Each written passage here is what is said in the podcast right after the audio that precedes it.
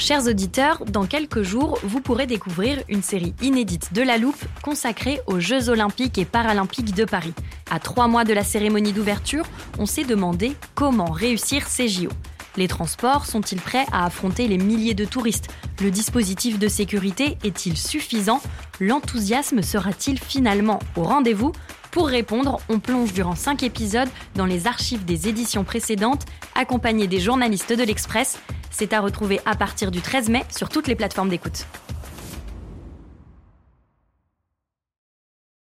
Hiring for your small business? If you're not looking for professionals on LinkedIn, you're looking in the wrong place. That's like looking for your car keys in a fish tank.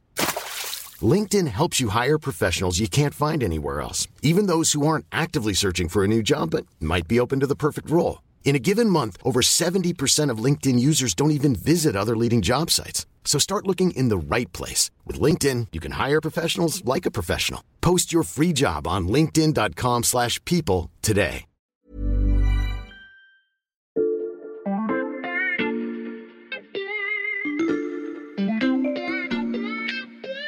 Salut, c'est Xavier Yvon. Nous sommes le jeudi 2 février 2023. Bienvenue dans La Loupe, le podcast quotidien de l'Express. Allez, venez, on va écouter l'info de plus près.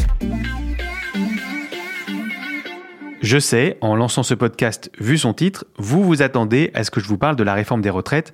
Je vous rassure, je vais y venir.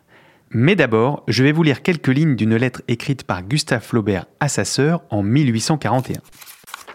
Puisque tu fais de la géométrie et de la trigonométrie, je vais te donner un problème. Un navire est en mer, il est parti de Boston chargé de coton, il jauge 200 tonneaux, il fait voile vers le Havre, le grand mât est cassé, il y a un mousse sur le gaillard d'avant, les passagers sont au nombre de 12, le vent souffle nord-est-est, l'horloge marque 3h15 de l'après-midi, on est au mois de mai, quel est l'âge du capitaine? N'essayez pas de résoudre cette énigme, c'est impossible. Cette plaisanterie de Flaubert a donné naissance à l'expression passée dans le langage courant, l'âge du capitaine, qui désigne un problème énoncé de manière à n'avoir aucune réponse mathématique ou logique. Peut-être avez-vous pensé à cette formule ces dernières semaines quand vous vous êtes connecté sur le fameux simulateur pour savoir à quel âge la réforme en cours vous permettrait de partir à la retraite. Cette question de l'âge écrase le débat. Et pourtant, il pourrait en être autrement car prolonger la durée du travail n'est pas la seule manière de rééquilibrer notre régime de retraite, loin de là, de la taxation des milliardaires à la dose de capitalisation en passant par le modèle suédois, les pistes sont légion, et pour prendre de la hauteur sur la discussion, nous avons choisi de les passer à la loupe aujourd'hui.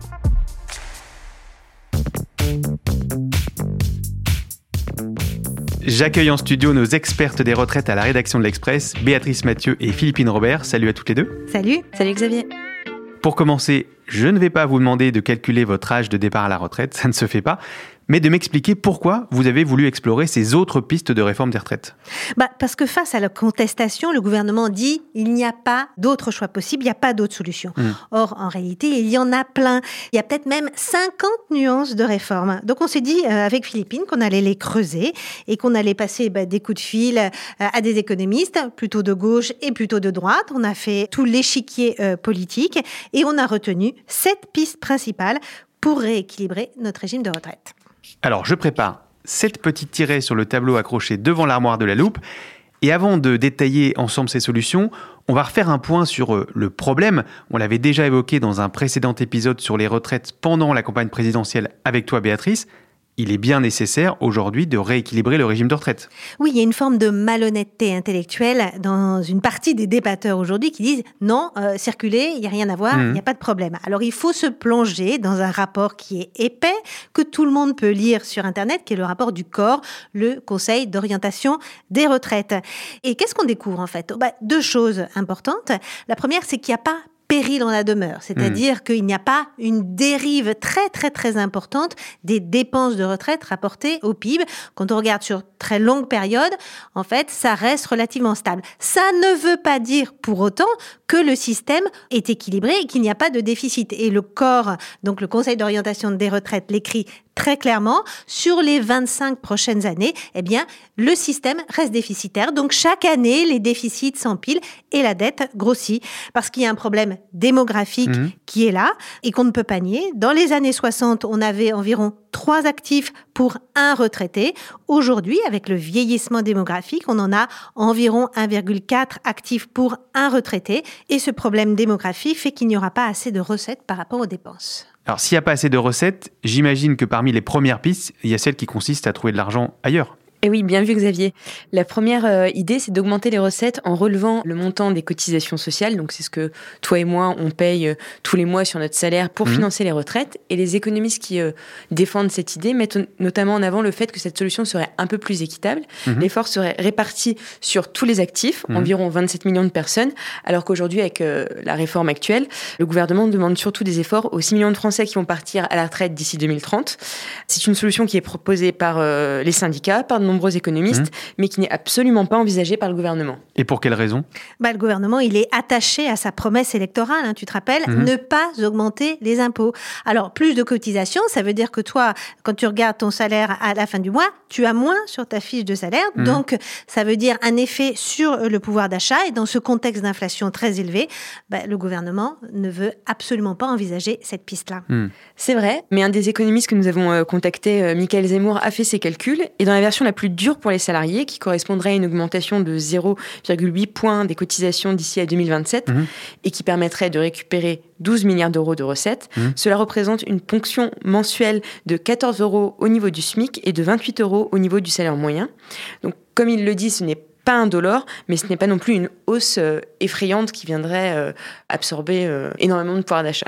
Oui, et puis alors, pour ne pas trop augmenter les cotisations salariales, on pourrait aussi revenir sur certaines exonérations de cotisations, par exemple sur les heures supplémentaires, et ou soumettre l'épargne mmh. salariale à des cotisations retraite. Ok pour cette première piste, je la note, augmenter les cotisations.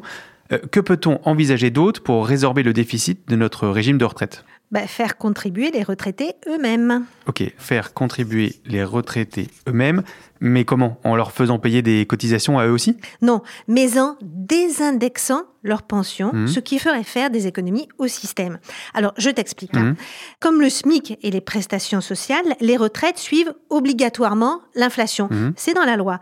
Donc, en ce moment, avec le dérapage inflationniste, eh ben forcément, les pensions sont fortement revalorisées et l'addition commence à être lourde pour les caisses de retraite.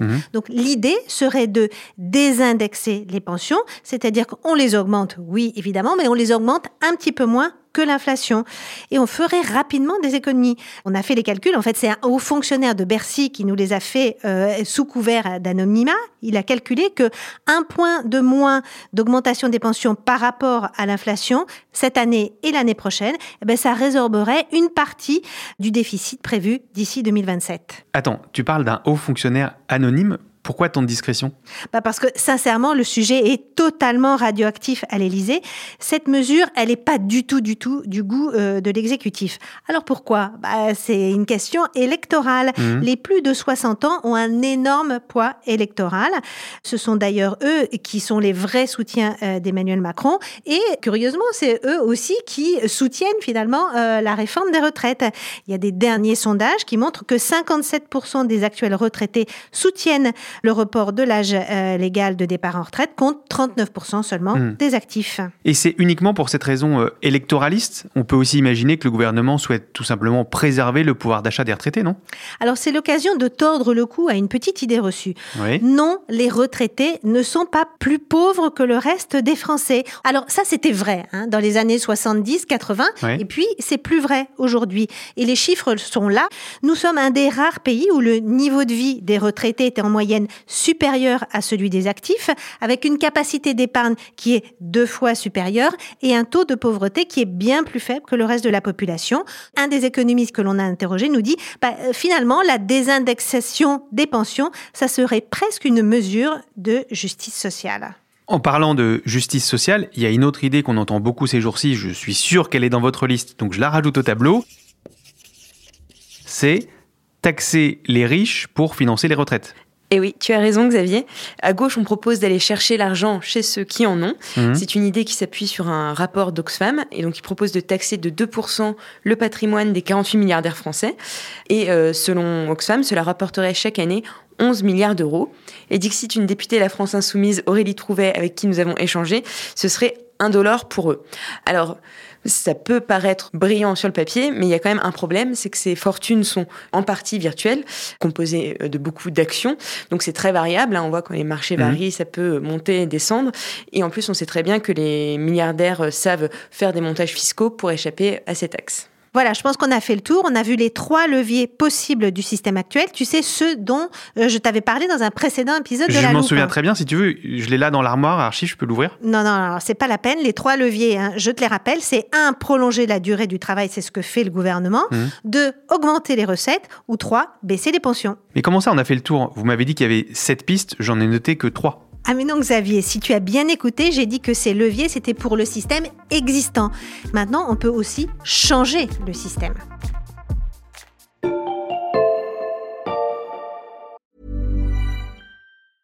Ready to pop the question? The jewelers at BlueNile.com have got sparkle down to a science with beautiful lab-grown diamonds worthy of your most brilliant moments. Their lab grown diamonds are independently graded and guaranteed identical to natural diamonds, and they're ready to ship to your door. Go to Bluenile.com and use promo code LISTEN to get $50 off your purchase of $500 or more. That's code LISTEN at Bluenile.com for $50 off. Bluenile.com code LISTEN.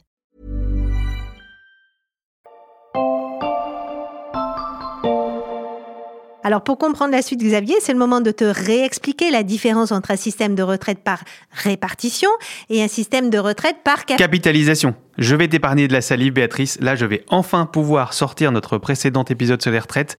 Je l'avais mis bien en évidence dans l'armoire de la loupe en prévision. Tu n'as plus qu'à t'écouter. Alors, tu sais, nous, on vit dans un système par répartition. Hmm. C'est-à-dire que nous, on cotise, toi, moi, pour les retraités aujourd'hui, à la différence d'un système par capitalisation qu'on retrouve dans la plus grande partie des pays anglo-saxons, où les gens cotisent pour leur propre future mmh. retraite. Donc là, Béatrice, tu vas me dire qu'il y a des économistes qui proposent de passer carrément à un système de capitalisation. Alors attends pas si vite. Toi, au début, tu nous as lu du Flaubert. Alors moi aussi, je vais lire quelques lignes d'un texte qui date un peu. Alors écoute. Mhm. On peut discuter sur les mérites comparés ou sur les défauts comparés de la répartition et de la capitalisation en matière de retraite ouvrière. Mhm.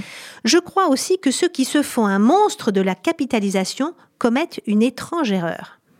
Alors celui qui écrit ça n'est pas un furieux ultralibéral, mhm. mais c'est Jean Jaurès ah dans L'Humanité en 1909. Plus d'un siècle plus tard, la retraite par capitalisation, elle apparaît toujours comme un monstre mhm. en France. Ça évoque les méchants fonds de pension, ça fait peur. Donc pour te répondre, Personne aujourd'hui envisage de changer totalement le système, mais l'idée d'introduire une petite dose de capitalisation, eh bien, ça fait son chemin. Et comment ça fonctionnerait? Ben, Tout en gardant un gros matelas de répartition, on pourrait ajouter un autre matelas de capitalisation mmh. par-dessus en créant une sorte de fonds de pension à la française, où on pourrait placer par exemple les retraites complémentaires. Ça existe d'ailleurs, hein, par exemple pour la retraite des pharmaciens. Mmh. Ça permettrait de régler un problème à venir, qui est celui du taux de remplacement. Alors, le taux de remplacement, c'est le montant de la pension que vous allez recevoir comparé au dernier salaire. Or, ce taux de remplacement, si on se réfère encore au fameux rapport du corps, mhm. Conseil d'orientation des retraites, eh bien, il va diminuer au fil des années. Et pour certains économistes, eh bien, mettre une dose de capitalisation, ça permet d'inverser cette tendance. Alors, l'avantage supplémentaire, c'est que cette manne pourrait servir à financer des startups, souvent obligées de se tourner eh ben, vers des fonds d'investissement étrangers mhm. ou carrément de s'exiler aux États-Unis pour trouver l'argent nécessaire à leur développement. Et là, je me permets de citer à nouveau Jean Jaurès. Vas-y. ces fonds ne resteront pas stériles dans un tiroir. Ils seront placés en valeur solide, valeur d'État, valeur communale ou pour une part, s'il est nécessaire, en valeur industrielle variée. Hmm. Alors moi, Xavier, j'ai pas de texte à te lire, mais par contre, j'ai une idée un petit peu folle à te soumettre. Je t'écoute.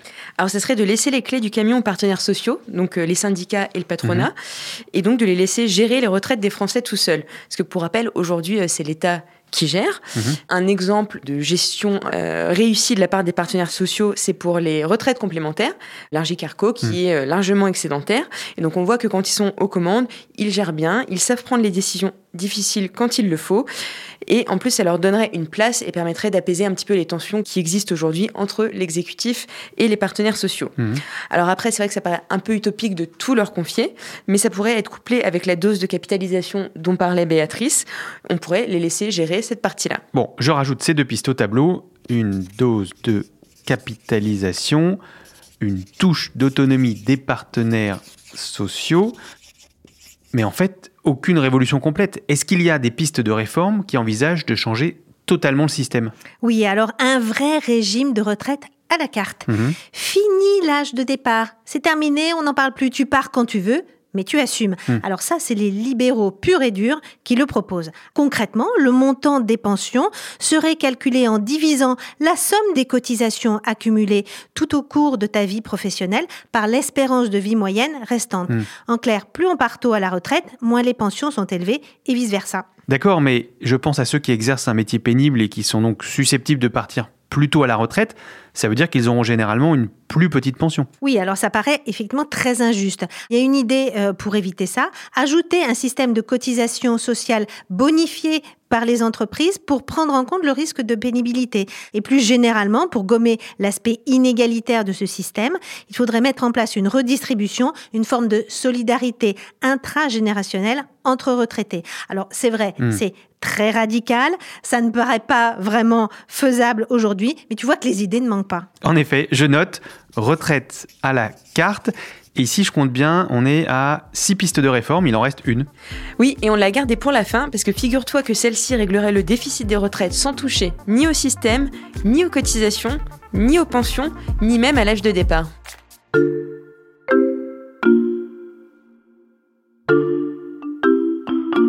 Alors ça, c'est du teasing Philippine. J'ai hâte que tu m'expliques. Alors je vais te faire rouvrir ton armoire Xavier, parce qu'on a évoqué le sujet pas plus tard que la semaine dernière. Tu te souviens quand on a parlé de l'index senior? Tu sais, cette mesure pour améliorer l'emploi des plus âgés? Ouais, alors cet épisode est tellement récent que je l'ai même pas rangé, tu vois. Il est juste là. Euh, tu veux quel passage au juste? Alors celui concernant le taux d'emploi. Ah oui, tiens. Pour les 55-64 ans, c'est la tranche d'âge qui correspond aux seniors. Mmh. En France, on a un taux d'emploi de 55%. Dans l'Union européenne, en moyenne, on est à 60%. Mhm. Et en Suède, figure-toi qu'on est carrément à 77%. Et tu nous as expliqué que ça ne servait à rien d'allonger la durée du travail si une grande partie des seniors pointaient au chômage. Oui, parce qu'en fait, ce qu'on économise euh, sur les retraites, on va en perdre une partie sur le chômage. Mais justement, si on arrivait à faire revenir aujourd'hui ces seniors qui se retrouvent au chômage et à les remettre en emploi, et eh ben ça permettrait, figure-toi, de régler le mmh. déficit. C'est un calcul qui a été fait par une chaire d'études rattachée à Sciences Po. Et selon eux, si on augmentait le taux d'emploi des seniors de 10%, il n'y aurait pas besoin de toucher aux cotisations, à l'âge de départ ou aux pensions des retraités. Le problème du déficit serait réglé. Dit comme ça, Philippines, ça ressemble à la formule magique pour rééquilibrer les retraites. Euh, je la note au tableau. Tiens, je la souligne même. Euh, mais comment faire? Je me souviens que l'index senior dont on a parlé semblait pas très prometteur. Alors si tu veux, on peut aller voir ce que font d'autres pays, des pays où ils arrivent à faire travailler les seniors.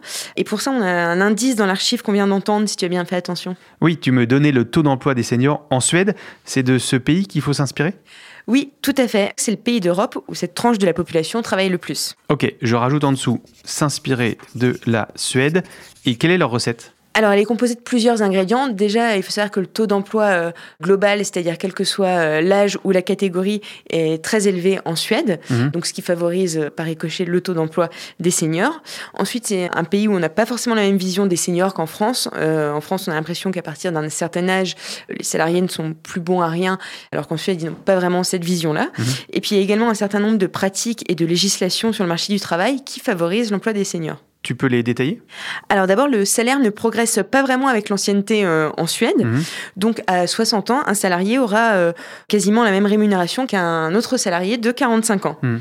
Donc les entreprises suédoises ne se retrouvent pas avec des salariés âgés qui sont payés très cher et qui sont un petit peu moins productifs euh, que les plus jeunes, alors que c'est ce qu'on voit parfois en France et qui explique que les entreprises essayent de se débarrasser entre guillemets mhm. de leurs salariés seniors. Ensuite, il y a la formation. Comme dans les autres pays nordiques, l'accent est mis sur la formation des salariés tout au long de leur vie. Mhm. Et ils continuent à les former même lorsqu'ils vieillissent pour leur permettre de changer de métier et d'accéder à des emplois moins pénibles. Après, on a aussi des incitations financières pour faire travailler les seniors de chez seniors, ceux Mhm. qui ont plus de 65 ans. Et enfin, il y a une règle simple lors des plans sociaux qui protège les plus âgés. Quelle règle? Alors, je vais te la résumer en une phrase. Le premier entré et le dernier sorti. Ça, ça veut dire que les salariés avec la plus grande ancienneté sont les derniers concernés en cas de plan social. Tout à fait. Et maintenant, je sais que tu vas me demander si toutes ces pratiques sont transposables en France. On peut rien te cacher. Et quelle est la réponse? Alors, c'est toujours difficile de copier-coller euh, les solutions euh, d'un pays dans un autre pays, parce qu'il y a une économie différente, une tradition différente. Par exemple, le dialogue social est meilleur en Suède Mm. qu'en France. Mais si tu veux, je vais te répéter le conseil euh, d'un expert suédois que j'ai interviewé, et donc il donnait à la France. L'emploi des seniors est un projet de long terme, et le plus important est de trouver une base politique commune pour maintenir le cap le plus longtemps possible. Alors pour ce qui est de la base politique commune, il reste du travail en France. Merci à tous. Attends, attends, Xavier. J'aimerais rapidement ajouter une idée qui va sûrement intéresser nos auditeurs. Alors rapidement, vas-y. On pourrait aussi conditionner les aides aux entreprises à la politique sur le salaire et l'emploi des femmes. Pourquoi? Bah Parce que si les femmes étaient payées autant que les hommes, ça ferait mécaniquement augmenter les recettes des cotisations et donc ça aiderait aussi à rééquilibrer notre régime des retraites. En effet, ça sonne comme une idée très prometteuse, ça. Allez, il reste de la place sur le tableau. Je rajoute un huitième tiret. Voilà. Merci Béatrice et Philippine. À bientôt. À bientôt. Béatrice Mathieu et Philippine Robert du service économie de l'Express, leurs analyses sur la réforme des retraites ainsi que tout le travail de la rédaction sont à retrouver sur l'express.fr, accessible sur abonnement numérique pour seulement 1 euro le premier mois en ce moment. Chers auditeurs de tous âges, si vous avez aimé cet épisode, dites-le nous avec des étoiles ou des commentaires sur votre plateforme de podcast préférée, par exemple Deezer, Apple Podcast ou Podcast Addict. Et surtout, pensez à vous y abonner à la loupe pour ne rater aucun épisode. Celui-ci a été monté par Ambre Rosala et réalisé par Jules Cro. Retrouvez-nous demain pour passer un nouveau sujet à la loupe.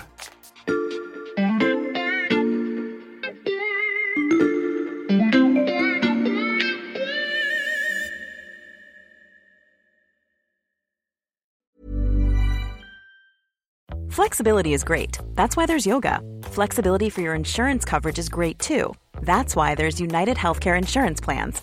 Underwritten by Golden Rule Insurance Company, United Healthcare Insurance Plans offer flexible, budget friendly coverage for medical, vision, dental, and more. One of these plans may be right for you if you're, say, between jobs, coming off your parents' plan, turning a side hustle into a full hustle, or even missed open enrollment.